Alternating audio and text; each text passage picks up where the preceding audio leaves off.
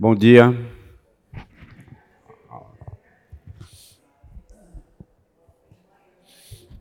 Nós vamos iniciar então o nosso tempo juntos aqui. Quero, em primeiro lugar, parabenizar você, mamãe, por esse dia, que seja um dia especial na sua vida, um dia na companhia dos filhos que Deus deu a você e que aqueles que têm a oportunidade de ter os filhos perto possam curtir, aqueles que não possam estar recebendo talvez um, um, um WhatsApp, um, um, telefonema, uma chamada de vídeo e assim é, poder rever os seus filhos. Ah, vamos orar? Pedir que Deus nos abençoe nessa manhã. Senhor, nós reconhecemos mais uma vez a nossa dependência do Senhor e o quanto nós somos inadequados quando olhamos para a nossa espiritualidade e o quanto precisamos do Senhor. Precisamos da ajuda do Senhor, precisamos da a direção, da orientação do Espírito nas nossas vidas. Por isso, então, nessa manhã nós nos reunimos a fim de refletir um pouco mais sobre os caminhos que o Senhor tem para cada um de nós. Caminhos esses que a tua palavra mesmo diz são muito melhores do que qualquer outro caminho que esse mundo nos oferece ou que os nossos pés são capaz, capazes de, de trilhar. Por isso, ah, segura nas nossas mãos e nos conduz nesse caminho, de modo que, ao caminharmos, possamos é, colher bastante, ah, não apenas informações, mas é, instrumentos capazes de formar o nosso caráter à semelhança do Senhor. Abençoa as mamães nessa manhã que a graça, a, o cuidado, a alegria do Senhor possam repousar sobre os seus corações. Também a nós, ó Deus, aqueles que ah, chegaram até a tua igreja nessa manhã, que cada um possa sair daqui, ó Deus, com o impacto da tua palavra, com a purificação da água viva, capaz de limpar o nosso coração de toda sujeira e de nos tornarmos aceitáveis perante o Senhor através do sangue do Cordeiro, através da, a, do oferecimento do Cordeiro a cada um de nós. Louvamos o teu nome assim, pedimos a tua bênção em nome de Jesus. Amém, Senhor. Amém, Jesus. Apocalipse, capítulo de número 3, ah, diz assim, falando à igreja de Laodiceia. Ao anjo da igreja em Laodiceia, escreve: Essas coisas diz o Amém, a testemunha fiel e verdadeira, o princípio da criação de Deus. Conheço, conheço muito bem as suas obras, que nem és frio e nem quente. Ah, quem dera fosses frio ou quente. Assim, porque és morno, e nem és quente nem frio, estou a ponto de vomitar-te da minha boca. O verso 17, então, aclara ainda mais para nós porque essa reação de Deus àquela igreja, àquela comunidade ali.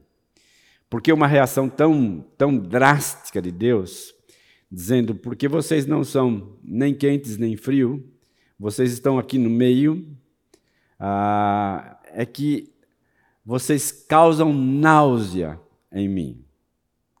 Ao ponto então de eu querer rejeitar vocês, expulsar vocês da minha presença, do meu convívio.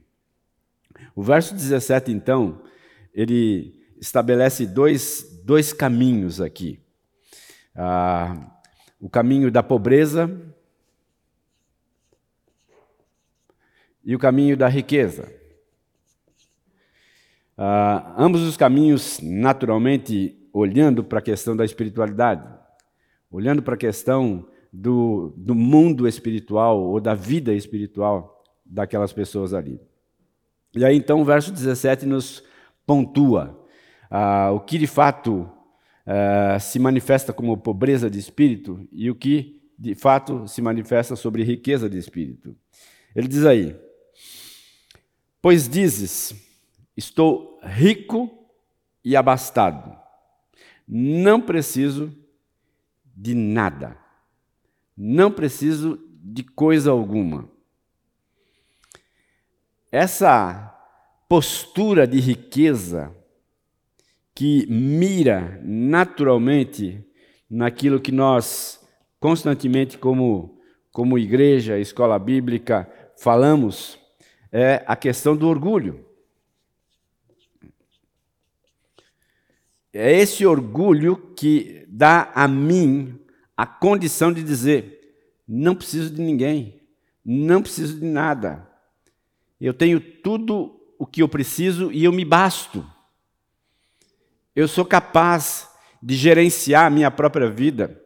Eu sou capaz de gerenciar todas as questões que chegam até mim, sem o auxílio de ninguém, sem que ninguém tenha que segurar na minha mão e me, me levar pelo caminho. Eu não preciso de nada disso. É essa a postura condenável que leva uma comunidade, que leva um indivíduo a mirar o meio, e nem quente e nem frio, mas morno. E, ele, o texto continua dizendo a, a, a, a descrição com relação à pobreza, onde ele diz assim: nem sabes, nem sabes. Ou seja, a pobreza ela mira a ideia da da consciência.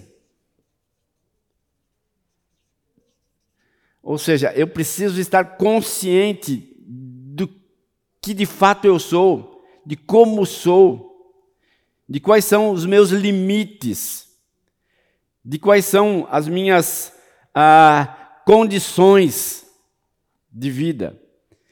E o texto diz então: nem sabes, vocês ainda não estão conscientes que vocês são infelizes.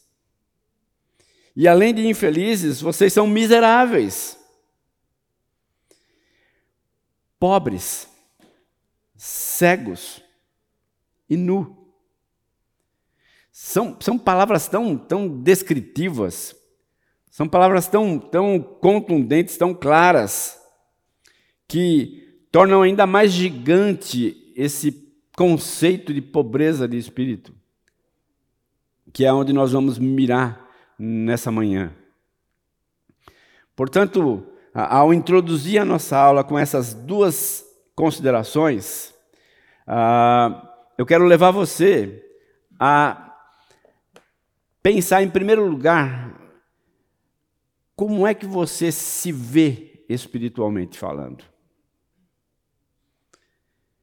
Você tem andado pelo caminho da riqueza espiritual, onde você diz: não preciso de nada, não preciso de ninguém, eu chego à igreja apenas para bater o cartão, apenas para é, o convívio social, ou você tem uma postura de alguém que sabe que precisa, sabe que não tem tudo aquilo que gostaria de ter para caminhar em segurança.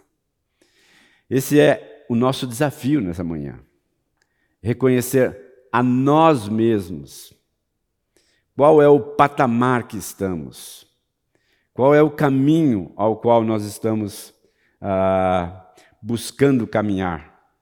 Como é que nós estamos levando a nossa vida diante de Deus, diante dos homens, diante dessa realidade ao qual nós estamos sendo confrontados nessa manhã.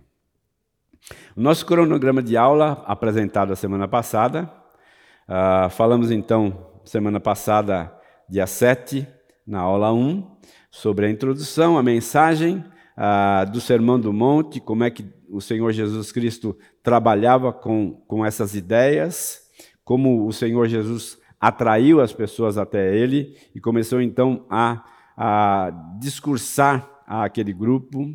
Trabalhamos então um pouco com contexto, lembrando que o, as bem-aventuranças elas estão baseadas ali na, na, na introdução do sermão, onde depois que o Senhor Jesus atraiu a atenção das pessoas, realizando milagres, uh, tendo uma postura atrativa, as pessoas então chegaram até ele, ele então uh, separa aquele, aquela multidão dos discípulos e ministra o coração dos discípulos. Bem-aventuranças estão dirigidas a quem segue a Jesus, a quem está levando as coisas a sério, alguém, alguém que está buscando imitar a Cristo e aprender de Cristo. E aí então o sermão começa com essa introdução ah, da felicidade, do quanto você pode ser feliz e o quanto essa felicidade está ao seu alcance. E então, um pouco mais à frente, nós encontramos aqueles dois textos que falam que nós somos sal da terra e luz do mundo. E chegamos então à conclusão que as bem-aventuranças, elas qualificam você e a mim a nos tornarmos sal da terra e luz do mundo. E ainda mais, quando nos tornamos sal da terra e luz do mundo, somos capazes então de atrair outros para perto de, do Senhor. Para que os homens vejam as nossas boas obras, glorifiquem a Deus que está no céu. Verso 16 do capítulo 5 de Mateus. Hoje, então, nós vamos mirar ah, na primeira das bem-aventuranças, das declarações de Jesus com relação ao caminho da felicidade, que é o pobre de espírito. E aí então vamos trabalhar um pouquinho também com o desafio para a semana, o desafio que nós temos para cada um de nós nessa semana. Muito bem.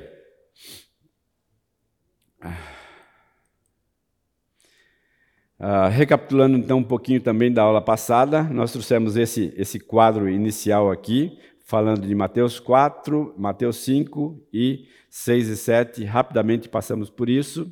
O que nós não mencionamos é essas duas ideias aqui. O Sermão do Monte, ele busca responder duas perguntas básicas. Que tipo de justiça é exigida para ingressar no reino de Deus? Qual é a justiça que Deus pede para mim e para você, para que você entre no reino de Deus. E a segunda pergunta é como deveríamos viver enquanto aguardamos a manifestação total do reino de Deus. Sabemos que o reino de Deus hoje se manifesta em nossos corações, mas sabemos também que lá na frente o reino de Deus vai se manifestar de maneira completa, de maneira real, viva e uh, manifesta na sua totalidade. E nós vamos então ficar nessa, nessa segunda declaração aqui, tá? Como é que a gente deve viver enquanto aguarda essa manifestação total do reino de Deus? Eu peguei uma, uma expressão aí do John Stott que diz assim: as oito bem-aventuranças não descrevem cristãos diferentes, que possuem uma ou outra dessas características. Pelo contrário, visam caracterizar todos os seguidores genuínos de Cristo. As bem-aventuranças não são como presentes dados aos misericordiosos ou humildes, mas que, entretanto, não são mansos. O cristão que possui uma das bem-aventuranças deve possuir todas elas. A, a, a ideia aqui é que ser, a, as bem-aventuranças elas trazem para nós um conteúdo completo, uma ideia única, aonde você deve assimilá-la por completo, aonde você deve buscar caracterizar isso tudo na sua vida, na sua postura, no seu comportamento, na, na maneira que você leva a sua vida. Ah, caso isso não aconteça, nós então acabamos comprometendo uma virtude após outra. E esse comprometimento, ele então torna é, como, como um castelo de cartas, onde eu, eu tiro uma parte e todo o resto vem abaixo. Diante dessa realidade, é que eu preciso então me empenhar em permitir que o Espírito de Deus possa revelar ao meu coração os caminhos que eu devo então uh, trilhar para que haja a manifestação concreta da totalidade das bem-aventuranças na minha vida. Quando eu olho para essa realidade, me vem à mente aquela, aquela ilustração clara uh, que, que nos ajuda a entender um pouco qual é a nossa dificuldade uh, em manifestar tudo isso, todas essas características na minha vida. Na nossa coinonia na sexta-feira, um, um dos jovens trouxe uma mensagem bastante interessante. Ele disse assim: Imagine que você está no shopping ah, e você está de frente da escada rolante. E essa escada rolante está descendo, todo mundo está descendo dela. E você então diz: Vou subir. E aí então você começa a subir. Qual é a reação das pessoas? elas vão dizer: Ei, acorda, né? Você está é, equivocado, né? Você está incomodando. E vai haver naturalmente uma reação uh, branda até uma reação mais brusca de alguém que age assim. De uma certa forma, isso também é, ilustra para nós essa pirâmide que é as é, bem-aventuranças. Hoje nós vamos falar da base das bem-aventuranças. Mas quando você vai subindo, subindo, subindo, chega na última bem-aventurança, qual é a última bem-aventurança? Olha aí na sua Bíblia.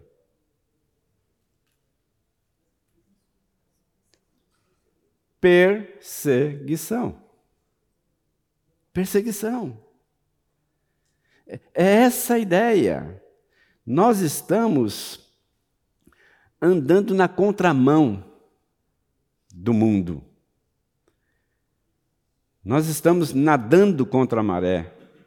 Nós estamos subindo uma escada rolante que está descendo. Isso vai incomodar as pessoas. Isso vai trazer perseguição. Isso vai trazer ah, o, o, o senso de ridículo que muitas vezes as pessoas olham para nós e dizem assim: Isso que você está dizendo? Né? E isso é em todas as áreas: educação de filhos, relacionamento conjugal, verdade, mentira, né? os caminhos que nós trilhamos, por que, que nós agimos assim e não assim? Se todo mundo faz assim, por que, que a gente não faz? Quando eu encaro as bem-aventuranças na sua totalidade, isso me leva naturalmente a essa pirâmide que lá na ponta vai haver perseguição. Um puritano diz o seguinte: se você nunca sofreu nenhuma perseguição ao longo da sua vida cristã, você precisa rever a sua vida cristã. Você precisa rever se de fato você está andando na fé. Porque não tem jeito. Nós seremos perseguidos se nós desejarmos expressar, caracterizar essa via de felicidade que o Senhor Jesus Cristo está propondo para cada um de nós. Porque o mundo está andando exatamente na contramão dessa realidade. Muito bem.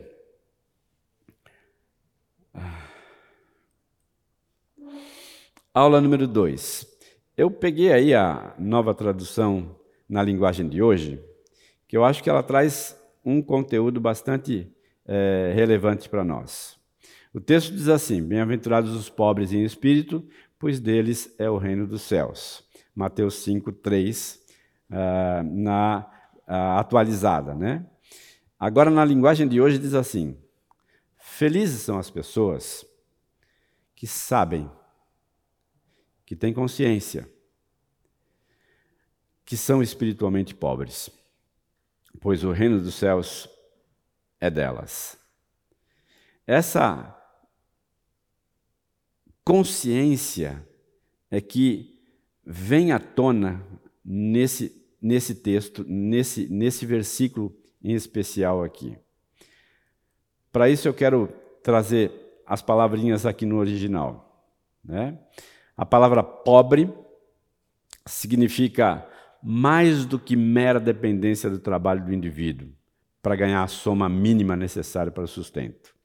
Refere-se à humilde condição de indigente, um estado de absoluta dependência da caridade alheia. Alguém que vive abaixo da linha da pobreza. Agora, quando a gente olha esses conceitos todos aqui, e eu coloquei uma foto ali, né, do indivíduo ah, posto ali, ah, numa calçada, à, à, à beira da rua, quando você olha para uma pessoa assim, o que é que você pensa? Quais são as frases que vêm na sua mente? Como é que ele chegou até ali? Quais foram os caminhos que levaram esse indivíduo até esse ponto? que mais vocês pensam?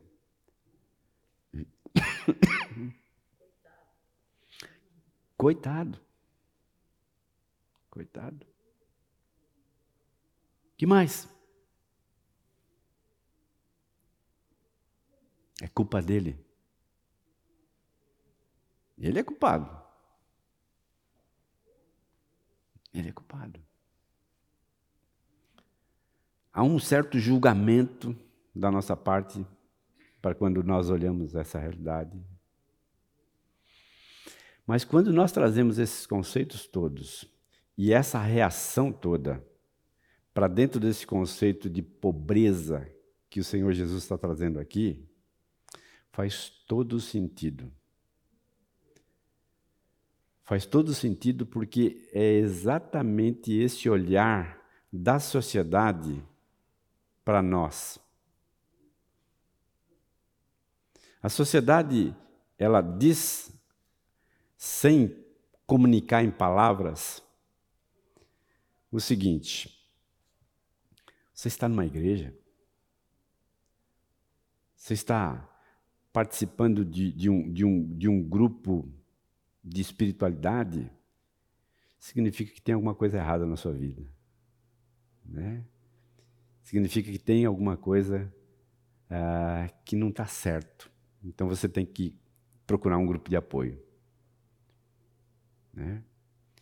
Significa que você é fraco, que você não foi capaz de se garantir diante das situações. Por isso, então, você recorre a um grupo para ter ajuda. Você é fraco mesmo, hein? Você é incapaz mesmo de gerenciar a sua própria vida. É esse o olhar da sociedade para conosco. Olha lá. Né? É exatamente isso, só que nós temos consciência disso. Né? Só que isso bateu no nosso, no nosso consciente, nós percebemos isso. Ao passo que as pessoas que dizem isso de nós são cegas. Elas não enxergam. Mas um dia nós enxergamos. e percebemos a nossa necessidade, a nossa falência espiritual e o quanto nós precisamos de ajuda. Ajuda do céu, ajuda da comunidade ao qual Deus nos inseriu, para continuarmos a nossa trajetória. Isso não nos diminui, pelo contrário, nos coloca na posição que Deus quer que você e eu esteja, conscientes da nossa necessidade, conscientes da pobreza espiritual que reside dentro dos nossos corações. É essa consciência que é assustadora para a sociedade ao qual você e eu estamos inseridos. Ah, o outro conceito aqui, ah, pneuma, espírito. Essa é a palavra usada para espírito, sendo usada aqui para identificar o ser interior, a consciência que temos a nosso respeito. Aqui, especificamente, o termo se refere à avaliação que fazemos de nós mesmos com respeito à nossa situação espiritual. Aquele indivíduo, então, que sentou, pegou uma folha de papel e começou a listar pontos fortes e pontos fracos e percebeu que a lista de pontos fracos é bem gigantesca em comparação com a lista de pontos fortes. Olhando a realidade espiritual. A pobreza de espírito deriva da consciência da nossa situação terrivelmente pecaminosa. Ao entender isso, nós começamos a nos aproximar mais do conceito ao qual o Senhor Jesus Cristo está se referindo. Que a felicidade, que o caminho da felicidade passa pela estrada da consciência da nossa própria debilidade, do quanto nós somos carentes e necessitados da ação de Deus sobre as nossas vidas. Quero parar aqui um pouquinho e quero deixar que você ore individualmente, silenciosamente, sobre essas duas realidades. Vamos fazer isso? Dois minutinhos.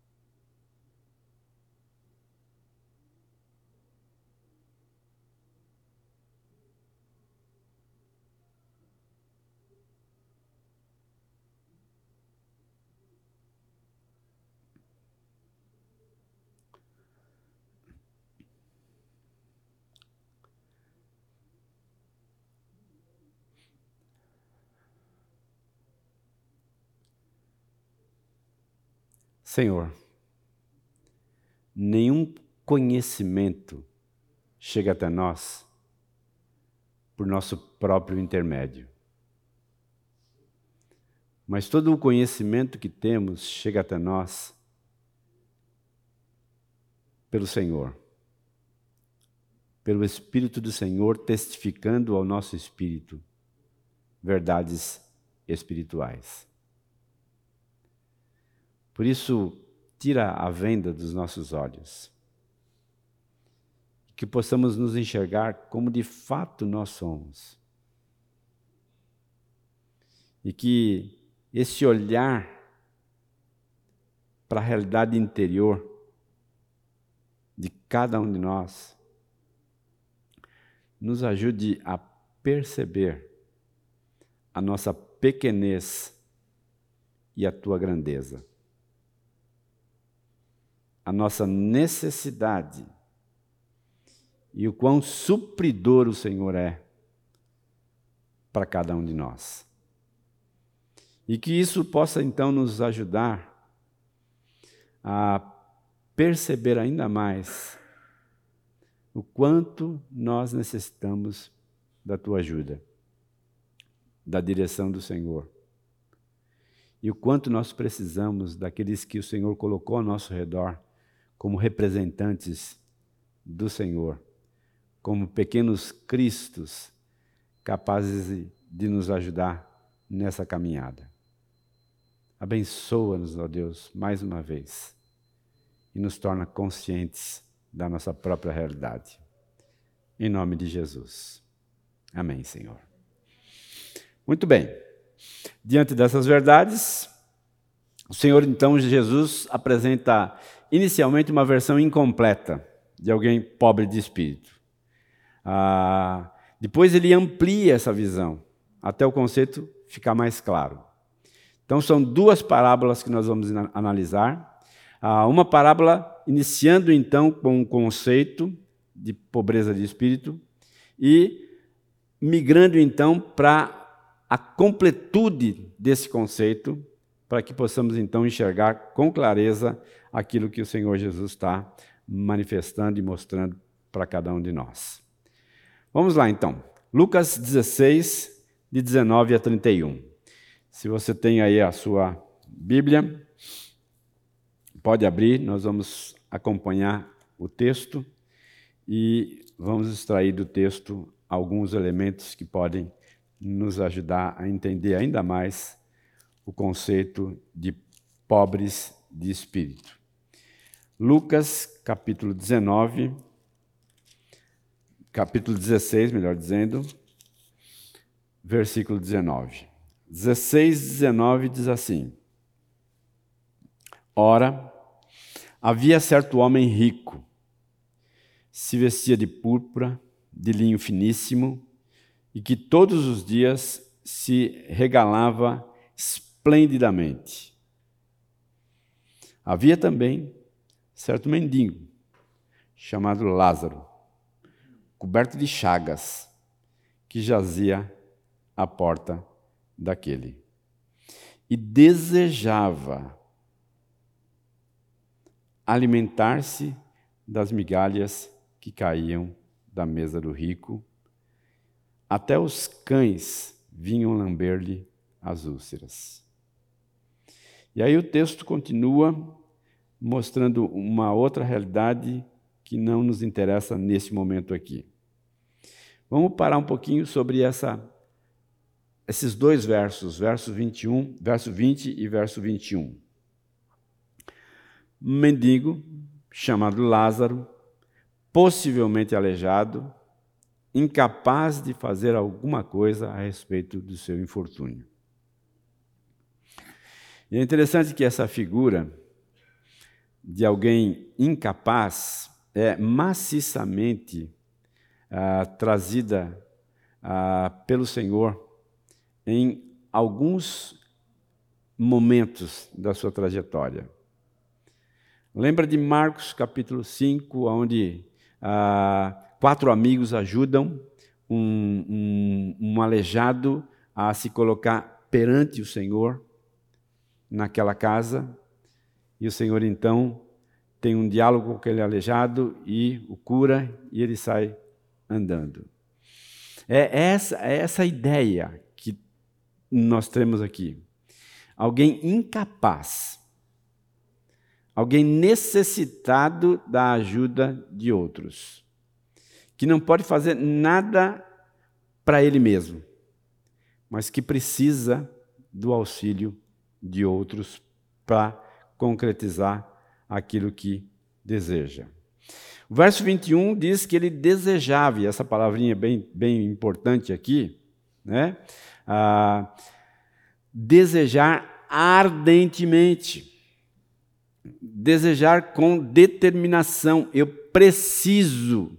Isso é uma questão de vida ou morte. Eu preciso disso. E ele desejava o quê? Alimentar-se das migalhas que caíam da mesa do rico. Essa pequena ilustração aqui, é uma pintura a óleo, né, que dá o tom, dá a ideia aqui para a gente entender. Ah, uma mesa baixa, onde o rico está comendo, e onde abaixo do rico tem os cães e o mendigo, alimentando-se alimentando daquilo que caía da mesa do rico. Não podendo fazer nada por ele mesmo, mas ficando então com a sobra. Isso então forma uma ideia bem próxima do que o Senhor está falando nessa bem-aventurança. Nós começamos então a visualizar essa pintura ao qual o Senhor Jesus Cristo está trazendo diante dos nossos olhos. Mas a, a, totalidade desse conceito ainda não se apresenta com força descritiva aqui que Jesus está trazendo para cada um de nós. Nós começamos então a arranhar a superfície dessa ideia, arranhar a superfície desse conceito de humildes de espírito ou de pobres de espírito que o Senhor Jesus está trazendo até aqui.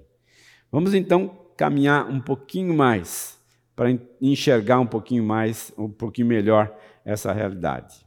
Agora então Lucas 18, 9 a 14. Lucas 18, versículo de número 9 até o versículo ah, 14. Agora então é a parábola do fariseu e do publicano. Versículo 9. Propôs também esta parábola a alguns que confiavam em si mesmos por se considerarem justos e desprezavam os outros. Dois homens subiram ao templo, os dois com o propósito de orar. Um era fariseu, o outro era publicano. O fariseu, então, ele se coloca em pé e ora de si para si mesmo. Desta forma, ó Deus, graças te dou, porque não sou como os demais homens. Não sou como os demais homens que roubam, que são injustos, que são adúlteros. E ainda também não sou como esse publicano que está aqui do meu lado. Eu jejuo duas vezes por semana. Dou o dízimo de tudo quanto ganho. O publicano, estando em pé, longe, não ousava nem ainda levantar os olhos aos céus, mas batia no peito, dizendo: Ó oh Deus, se propício a mim, pecador. E aí, o verso 14, o Senhor Jesus volta a falar e ele diz: Digo a vocês que este, este último, desceu justificado para sua casa, e não aquele, porque todo o que se exalta será humilhado, mas o que se humilha será exaltado. Com essa parábola, então, o Senhor Jesus Cristo, ele começa então a, a, mostrar ainda mais as entranhas daquilo que ele está dizendo com relação a ser pobre de espírito. Ele então avança nesse conceito. Ele pintou, a, a, ele foi o esboço na primeira parábola e agora então ele começa a detalhar o que significa de fato ser pobre de espírito. Nós miramos então na oração do publicano. Lembrando que o publicano era visto como um traidor pelos seus compatriotas. Ele cobrava imposto de Roma, se beneficiava disso e naturalmente tinha essa, essa, esse rótulo de alguém que traía o povo. Vamos parar então. Daqui a pouco a gente volta nesse conceito aqui, tá bom? Dez minutinhos aí, se você quiser tomar uma água, fique à vontade. Nós estamos então buscando ampliar ainda mais o conceito de pobres de espírito, humildes de espírito, que o Senhor Jesus traz nessas duas ilustrações que, eles, que ele apresenta para cada um de nós.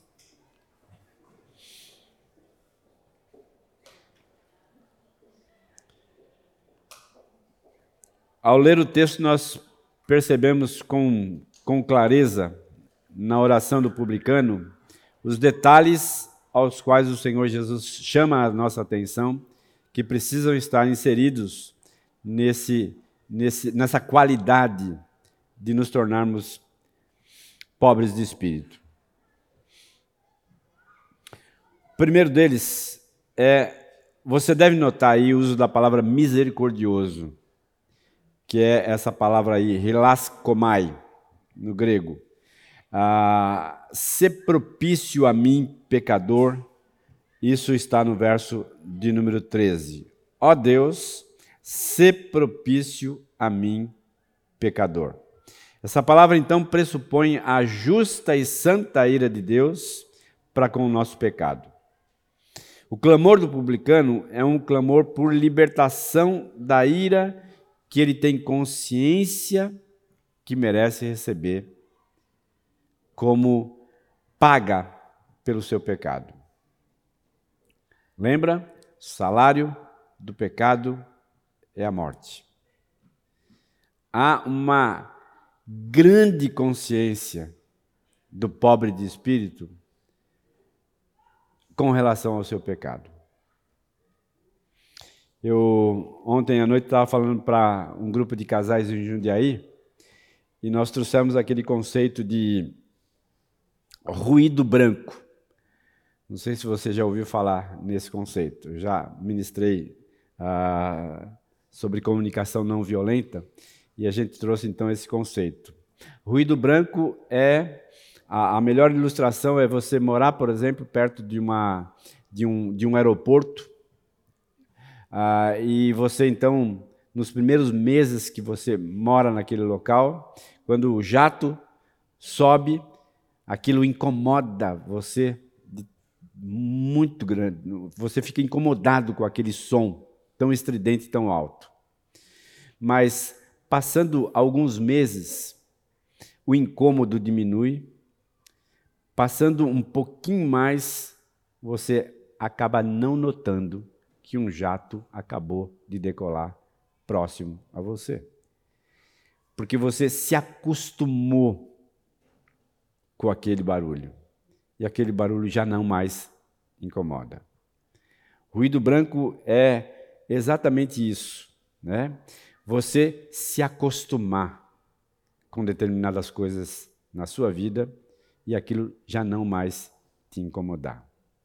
O pobre de espírito, ele não se acostuma com o som do pecado na sua vida. O pecado incomoda. Incomoda. Deixa você chateado mal-humorado. Porque há uma consciência grande de que o que você falou não deveria ser dito. Como você agiu não é a melhor maneira. Ah, como você se comportou naquele ambiente não foi a maneira mais adequada ou a maneira que Deus espera que você se comporte. Você então se torna alguém mais sensível à voz do Espírito de Deus, mais sensível àquilo que está ao seu redor. Ocorre que a nossa correria é tão ligeira, né? É, é, é tão rápida, que muitas vezes nós não nos incomodamos. Muitas vezes essas coisas não, não nos incomodam porque nós simplesmente nos acomodamos e acostumamos com elas na nossa vida. O pobre de espírito, ele percebe isso e reage a isso. Reage de uma maneira muito contundente contra o pecado na sua própria vida. Nós temos trabalhado com o Ministério de Aconselhamento. E. Bom, para quem não me conhece, eu fui pastor de pequenas igrejas durante 25 anos da minha vida no sul de Minas Gerais. Ah, igrejas com o tamanho dessa sala aqui, né? máximo 60, 100 pessoas. Né? Então você tinha um contato muito próximo com as pessoas. E uma das coisas que, que, que, que tornaram o nosso ministério mais intenso junto às pessoas é exatamente essa, essa percepção que leva o indivíduo a se incomodar com aquilo que ele está fazendo. E esse incomodo, esse incômodo traz a ele a, a condição de fazer alguma coisa, de buscar ajuda de alguma forma para solucionar aquele problema. E isso então cai exatamente nesse conceito aqui de pobreza de espírito, né? Alguém que sabe que precisa de ajuda, que não dá para caminhar sozinho. Certa vez nós ah, trabalhamos com um, um, um, casal que estava à beira da, da separação, ah, e aí nós começamos a questioná-los em relação à, à relação deles, o cultivo da relação, e nós percebemos então que, embora casados, embora vivendo na mesma casa, debaixo do mesmo ambiente, cada um tinha a sua vida separada né? Dormiam na mesma cama, mas tinham caminhos separados. E isso então foi naturalmente, gradativamente se tornando um, um, um, um espaço tão grande entre um e outro que prejudicou grandemente o relacionamento deles. Ao ponto de chegar, então, um momento na vida e dizer: quem é esse cara? Quem é essa pessoa? Né? Já não conheço mais. Por quê? Porque a nossa transformação ela é tão rápida que se você perder um instante um na vida do outro, você já não mais acompanha. É assim com, com os nossos filhos pequenos. Como eles crescem rápido. Mas nós que estamos convivendo com eles, não percebemos. Mas quando vem algum de fora, uma tia, um tio, um avô, e diz: Nossa, como esse menino cresceu. Porque é rápido. Cresce rápido. E se você não acompanhar, cresce rápido. E é assim também com o pecado. Cresce rápido. Com uma rapidez tremenda. E com tentáculos tão grandes e tão aprisionantes que nós não conseguimos então nos livrar deles. Sem a ajuda e o cuidado e a direção do Espírito de Deus. Uh, olha que Thomas Watson diz: Antes de nos tornarmos pobres de espírito, não temos a capacidade de receber a graça divina para a salvação.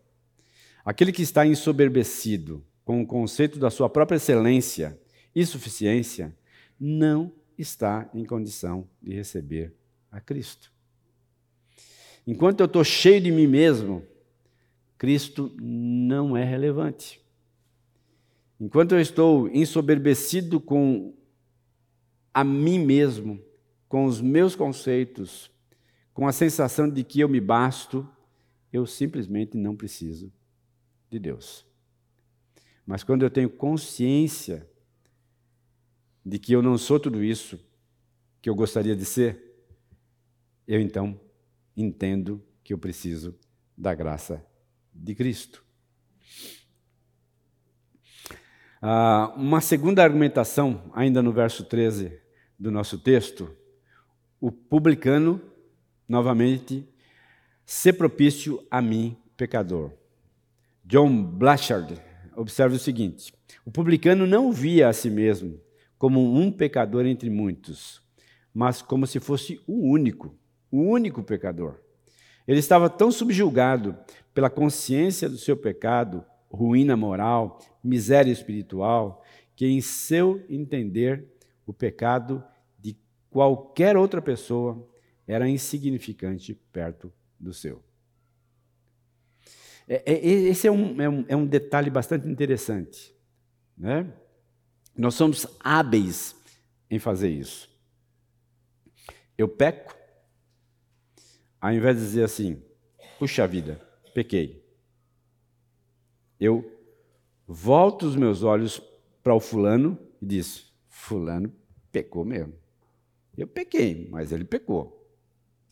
É, eu errei aqui, mas ele errou ali. Olha lá. Né? O pecadão dele. O meu é um pecadinho.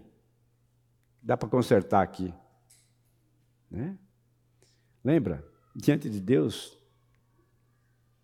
ambas as coisas têm o mesmo peso. Ambas as coisas têm a mesma complexidade. Ambas as coisas foram cobertas pelo mesmo sangue, pelo mesmo sacrifício. Então, não dá, não dá para caminhar por esse caminho. Porque esse é o caminho do mundo.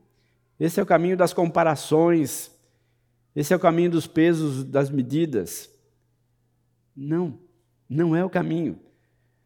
A pobreza de espírito não é apenas para o incrédulo, que reconhece a sua, a sua necessidade de salvação.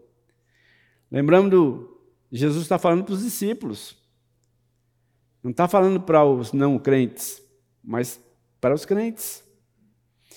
Essa deveria ser a atitude diária e contínua de alguém que está crescendo espiritualmente. Pobreza de espírito é uma atitude, é um comportamento, é uma postura, é um estilo de vida de alguém que está caminhando passo a passo, mais próximo, mais perto daquilo que Deus espera dele do caráter, da semelhança do Senhor Jesus Cristo para cada um de nós. Eu coloquei aí uma figurinha aí, né? Novo nascimento, conversão, santificação e aí então missão. Lembrando que na primeira aula eu disse que o propósito maior de ah, trazermos as qualidades das bem-aventuranças para as nossas vidas era Mateus 5,16. Assim brilhe a vossa luz diante dos homens, para que glorifiquem o vosso Pai que está nos céus. Para que a minha luz brilhe, para que eu me torne efetivamente um sal capaz de temperar a vida das pessoas. Porque o próprio diz, quando o próprio texto diz, quando o sal não salga, ele é jogado fora, no lixo. E eu não quero ser um sal que não presta para salgar, mas eu quero ser capaz de exercer as propriedades que Deus mesmo deu a mim. Coloquei aí algumas frases. Quando estamos inseridos num processo de crescimento espiritual, quer seja através do exercício de práticas espirituais ou de um discipulado, ou de outra forma qualquer, começamos a enxergar mais e mais o pecado em nossa vida. Mas isso não significa que estejamos pecando mais. Na verdade, o que acontece é que nos tornamos mais e mais conscientes do pecado que sempre esteve presente em nossa vida. Nós é que não enxergávamos. Ah, gosto muito dessa, dessa ilustração. Né? Imagine que esse copo aqui estivesse até a borda aqui de água. Eu então estou segurando esse copo em minha mão. Alguém vem e dá um cutucão aqui na minha mão. A água do copo caiu. Minha pergunta: por que, que a água do copo caiu?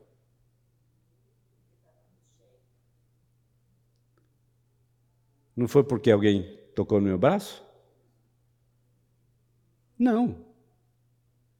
Não foi porque alguém tocou no meu braço.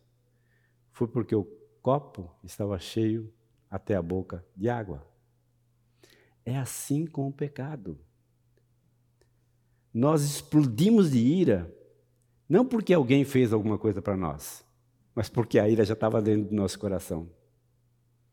Ela simplesmente veio à tona porque ela foi provocada. E como eu não tenho como inibir que alguém me provoque, eu tenho que perceber que o que Jesus diz, que todos os maus caminhos estão dentro de mim. Dentro de mim. O pecado está dentro de mim. Os maus desígnios estão dentro do meu coração. Não é porque eu fui provocado que eles têm que sair. Mas eu tenho o fruto do Espírito, que é o domínio próprio, para gerenciar isso dentro de mim. Para trabalhar essa realidade dentro de mim. Para que quando eu for provocado, eu não reagir através do pecado, mas eu reagir através das orientações e direções do Espírito de Deus na minha vida. Por isso que é tão, tão é, necessário esse treinamento individual. Treinamento. Uh, eu, eu, acho que mencionei isso para vocês. Estava assistindo uma, uma série sobre os grandes esportistas do mundo. Né? E estava falando sobre o Oscar Schmidt, que, é, que foi jogador de basquete, bem sucedido na sua carreira. E aí ele recebeu o apelido de Mão Santa, né? porque ele acertava de longe a, a, os três pontos e em várias sequências ele era capaz de acertar. E aí então o repórter pergunta para ele, mas mão santa? Ele diz, que mão santa nada? Né? Isso é treino. Treino, treino, treino, treino, treino, exaustivamente. Oito, dez, doze horas por dia fazendo a mesma coisa. Aí no jogo, eu consigo fazer. Porque minha mão foi treinada. Meu braço foi treinado. É isso, queridos. Eu preciso me treinar nas práticas espirituais. Não dá para ser um treinamento a sete dias somente no domingo. O treinamento precisa ser na segunda, na terça, na quarta, na quinta, na sexta, no sábado, no domingo. Todos os dias. Se eu não gerenciar isso, se eu não me comportar assim, o que vai acontecer? A hora que chegar a tempestade na minha casa, a casa vai cair. Vai cair porque ela não tem a sustentação necessária para enfrentar a fúria do vento, para enfrentar o dia mau, para enfrentar as armadilhas do diabo, para enfrentar a, a, o abraço de urso do mundo, que nos abraça tão forte que muitas vezes nós não conseguimos sair, para enfrentar a mim mesmo a minha inclinação pecaminosa. Eu gosto de pensar, por que, que eu continuo casado com a mesma mulher? 33 anos com a mesma mulher. E eu olho para ela e assim, digo assim: Eu te amo, mas não amo mais você do que a Deus. E o que me faz continuar casado com você é o meu amor para com Deus. E o meu temor a Deus. Porque um dia nós fizemos uma aliança e essa aliança não pode ser quebrada. E aí então, quando vem a, a, as dificuldades sobre o casamento, esse conceito me ajuda a permanecer. Esse conceito me ajuda a entender que aquela tempestade vai passar. Que se eu segurar nas mãos fortes de Deus, me cobrir debaixo da graça, da misericórdia, da palavra de Deus, encontrando nela os caminhos, as direções, eu então vou perseverar e vou sair daqui, daquela situação feliz, feliz. Feliz por olhá-la, o potencial destruidor que ela tinha e perceber o quão poderoso foi Deus para me proteger. Mas o caminho é entender que eu preciso de Deus. Que eu sou pobre espiritualmente falando. Que necessito totalmente da graça, da misericórdia, do cuidado de Deus sobre a minha vida. Pobreza de espírito na vida do apóstolo Paulo. Eu já trouxe esse conceito, mas olha que interessante. A 1 Coríntios capítulo 15, verso 9. O apóstolo Paulo falando: Sou o menor dos apóstolos. Nem sequer mereço ser chamado de apóstolo, porque persegui a igreja de Cristo. Já havia uma consciência do apóstolo aqui. Efésios 3:8. Embora eu seja o menor dos menores entre todos os santos, foi-me concedido esta graça de anunciar aos gentios as insondáveis riquezas de Cristo. Interessante. No primeiro trecho, ele diz que ele é o menor entre os apóstolos. Aqui, ele é o menor entre todos os santos. Parece que a consciência, então, ela tomou um vulto ainda maior. A consciência ficou mais clara, mais sensível a essa realidade. E aí, 1 Timóteo 1,15, já no final da vida, essa afirmação é fiel e digna de toda aceitação. Cristo Jesus veio ao mundo para salvar os pecadores, dos quais eu, eu sou o pior. Eu sou o pior. E aí, então, quando a gente olha esse, esse, esse, essas declarações, e, e, em comparação com o mundo, o que, que o mundo diz? Mas ele está se desvalorizando. Esse homem não tem valor? Não, esse homem tem consciência de que ele não tem valor. Né?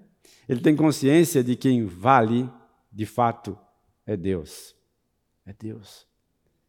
Ele tem consciência de quem de fato ele é e do quão necessitado ele é da direção, da orientação, da graça, do cuidado, da bênção generosa de Deus sobre sua vida.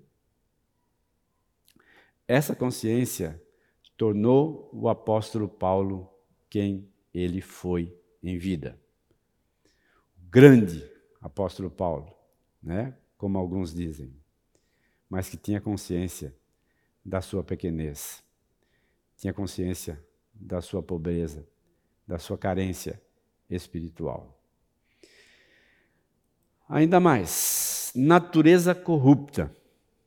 A pessoa pobre de espírito, ela reconhece que seus melhores atos vêm sempre mesclado com a corrupção da sua natureza pecaminosa. E ao mesmo tempo não fica revolvendo-se nessa compreensão, dizendo que cristão miserável eu sou. Não. Ele olha para Cristo e para a sua cruz em busca de purificação. Olha o que diz Romanos capítulo 7.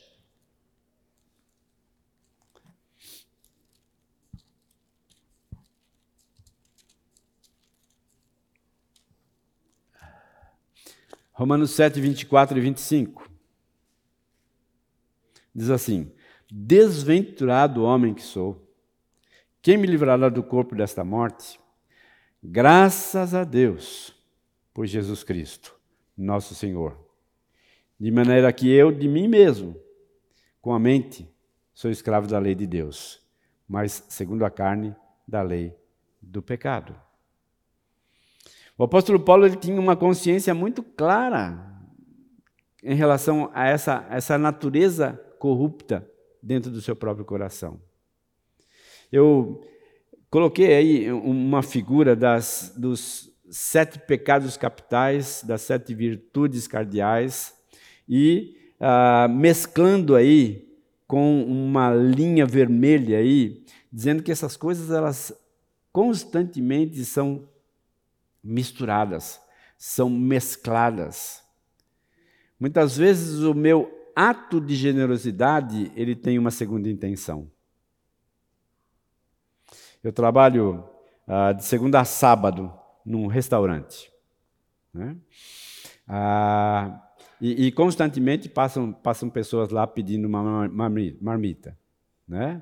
E nós, no restaurante, temos a nossa, a nossa maneira de agir, que é, uh, depois das duas, então, nós ofertamos algumas marmitas para as pessoas ali que, que uh, passam pedindo.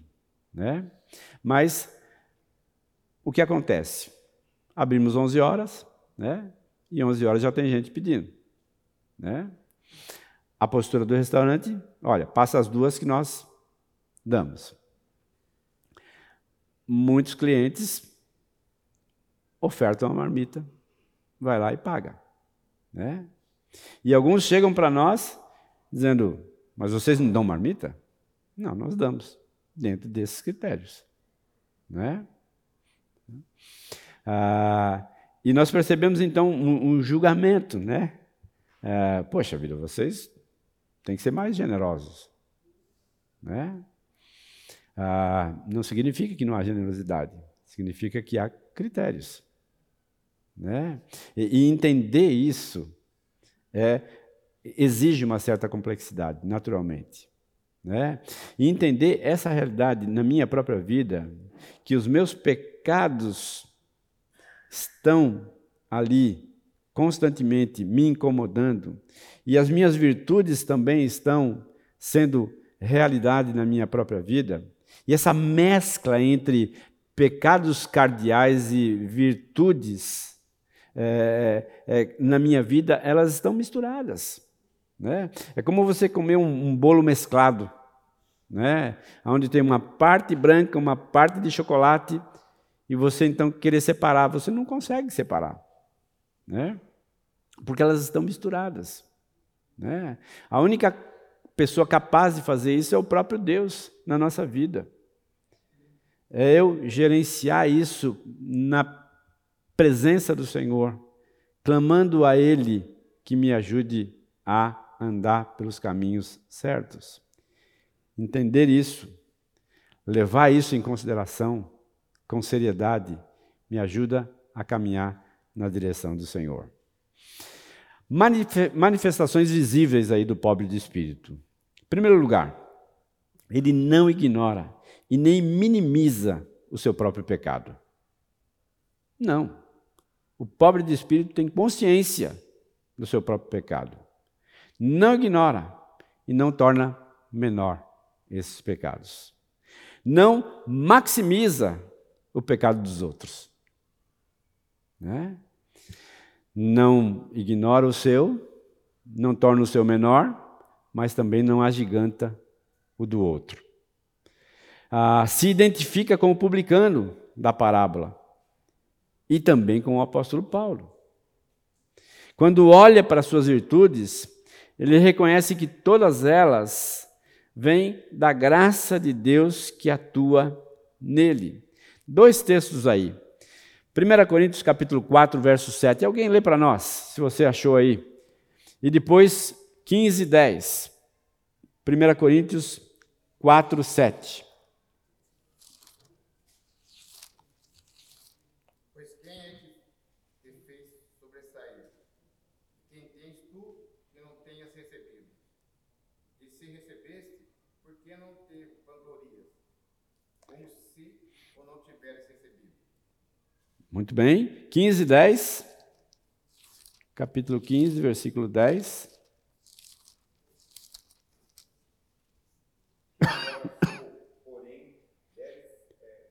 inteiramente a graça que Deus derramou sobre mim e que não foi inútil. Trabalhei com mais dedicação que qualquer outro apóstolo. E, no entanto, não fui eu, mas Deus, que em sua graça operou por meu intermédio. Percebe? Talvez esse, esse versículo 10 aqui, ele seja o, o mais, mais é, ilustrativo para a gente entender esse conceito de pobreza de espírito. Ah, o apóstolo Paulo diz: Mas pela graça de Deus sou o que sou. E a sua graça me foi concedida. Não se tornou vã. Antes trabalhei muito mais do que todos eles. Todavia, não eu, mas a graça de Deus comigo.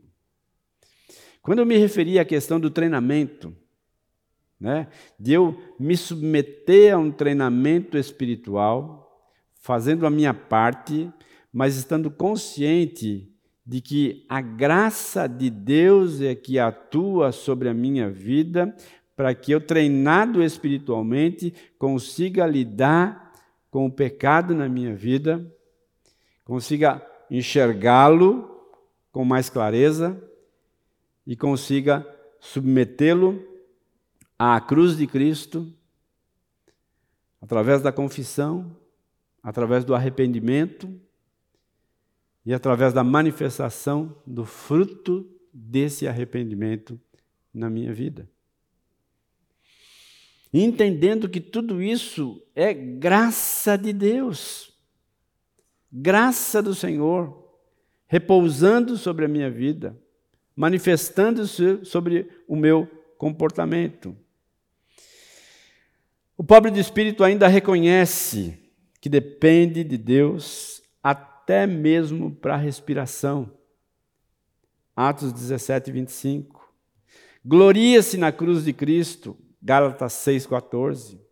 Não murmura e nem se queixa das adversidades, mas reconhece a soberana atuação divina sobre a sua vida.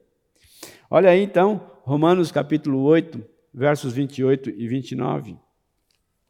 Texto que nós conhecemos muito bem. Romanos 8, uh, 28 e 29.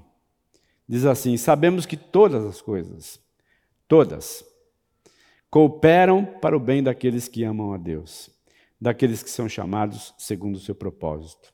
Porquanto os que de antemão conheceu também os predestinou para serem conformes à imagem do seu filho, a fim de que ele seja o primogênito entre muitos irmãos.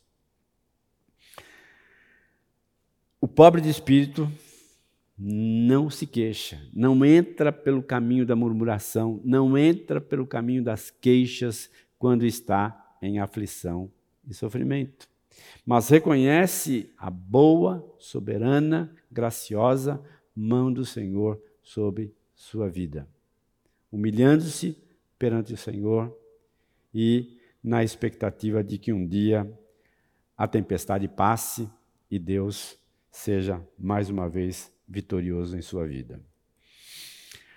Pobre de espírito versus autoestima. Vivemos em uma cultura que promove autoestima.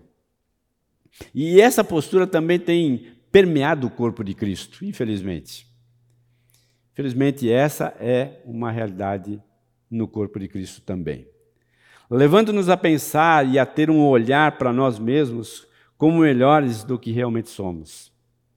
Contrariando a palavra de Deus que diz: Pois pela graça me foi dado, digo a todos vocês, ninguém tenha de si mesmo um conceito mais elevado do que deve ter. Mas, pelo contrário, tenha um conceito equilibrado de acordo com a medida da fé que Deus lhe concedeu. Esse equilíbrio se faz necessário na minha e na sua vida. Ser pobre de espírito é a melhor maneira de descobrir a felicidade, que tão frequentemente escapa daqueles que procuravam, procuram uma vida feliz em ser alguém. Não tem felicidade nisso. Não tem felicidade nisso. A felicidade está exatamente no entendimento, na compreensão de quem Deus é. E Ele é então soberano sobre a minha vida, conduzindo os meus passos, me ajudando a me enxergar de maneira equilibrada, compreendendo com clareza quais são os meus limites, que eu não sou super-herói que eu não sou o máximo que eu gostaria de ser, mas eu não sou. Preciso da graça de Deus sobre a minha vida. Promessa dada aos pobres de espírito. A eles é prometido o quê? O reino dos céus, uma comunhão acessível a Deus, a capacidade de reconhecer suas falhas, o privilégio de viver sob o domínio de Deus e a alegria de guardar, de aguardar, melhor dizendo, a bendita esperança descrita lá em Tito, capítulo 2, verso de número 13. Cristo é o modelo. Olha aí Filipenses 2, 5 a 9. Seja a atitude de vocês a mesma de Cristo Jesus, que, embora sendo Deus, não considerou que o ser igual a Deus era algo a que devia apegar-se mas esvaziou-se a si mesmo, vindo a ser servo, tornando-se semelhante aos homens, sendo encontrado em forma humana, humilhou-se a si mesmo e foi obediente, obediente até a morte, a morte de cruz. Por isso Deus o exaltou à mais alta posição e lhe deu o nome que está acima de todo o nome. Filipenses 2, 5 a 9.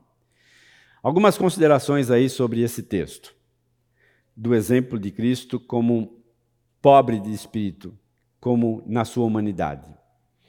Não seguiu o caminho de Adão, nem muito menos o caminho de Lúcifer, que tentaram usurpar a posição do Pai, buscando igualdade com ele. O Senhor Jesus não agiu assim. Esvaziou-se, despiu-se e identificou-se para viver como os homens, porém sem pecado. Essa identificação de Cristo, se tornando humano, na sua plena humanidade, nos ajuda a entender a humildade de Cristo.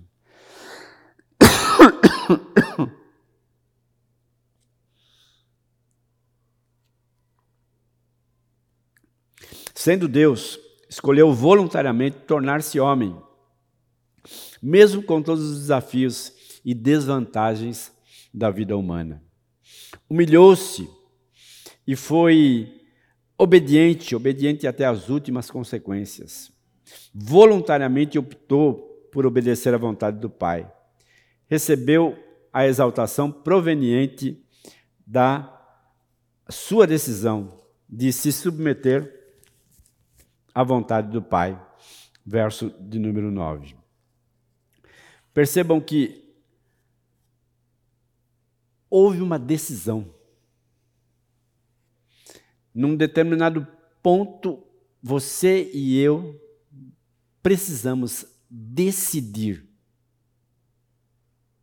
agir numa direção ou em outra direção.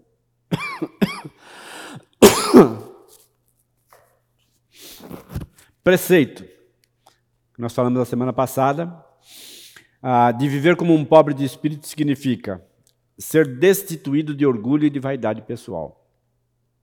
Ser humilde para depender de Deus.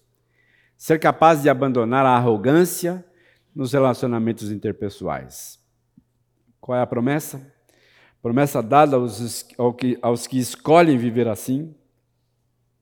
Passaporte para o reino dos céus um visto de permanência nesse reino e a capacidade de agenciar outros para fazerem parte desse reino. Sendo assim, um bem-aventurado. Um desafio aí para você levar para essa semana. Busque um tempo durante essa semana para uma autoavaliação com respeito ao que você ouviu em sala sobre ser um pobre de espírito. Utilize aí o acróstico abaixo como roteiro: mar. Motivos do coração, atitudes que revelam esses motivos e um realinhamento com as virtudes do reino de Deus. Escolha não ser um rico de orgulho, mas um pobre de espírito. Vamos orar? Deus, obrigado por esse tempo tão precioso que o Senhor nos concedeu aqui. Ajuda-nos, ó Deus, a incorporar essas verdades na nossa própria vida e no nosso cotidiano. Que sejamos, ó Deus, semelhantes a Jesus, obedientes até as últimas consequências. Leva-nos agora para os nossos lares, com a graça e com a misericórdia do Senhor. Em nome de Jesus. Amém.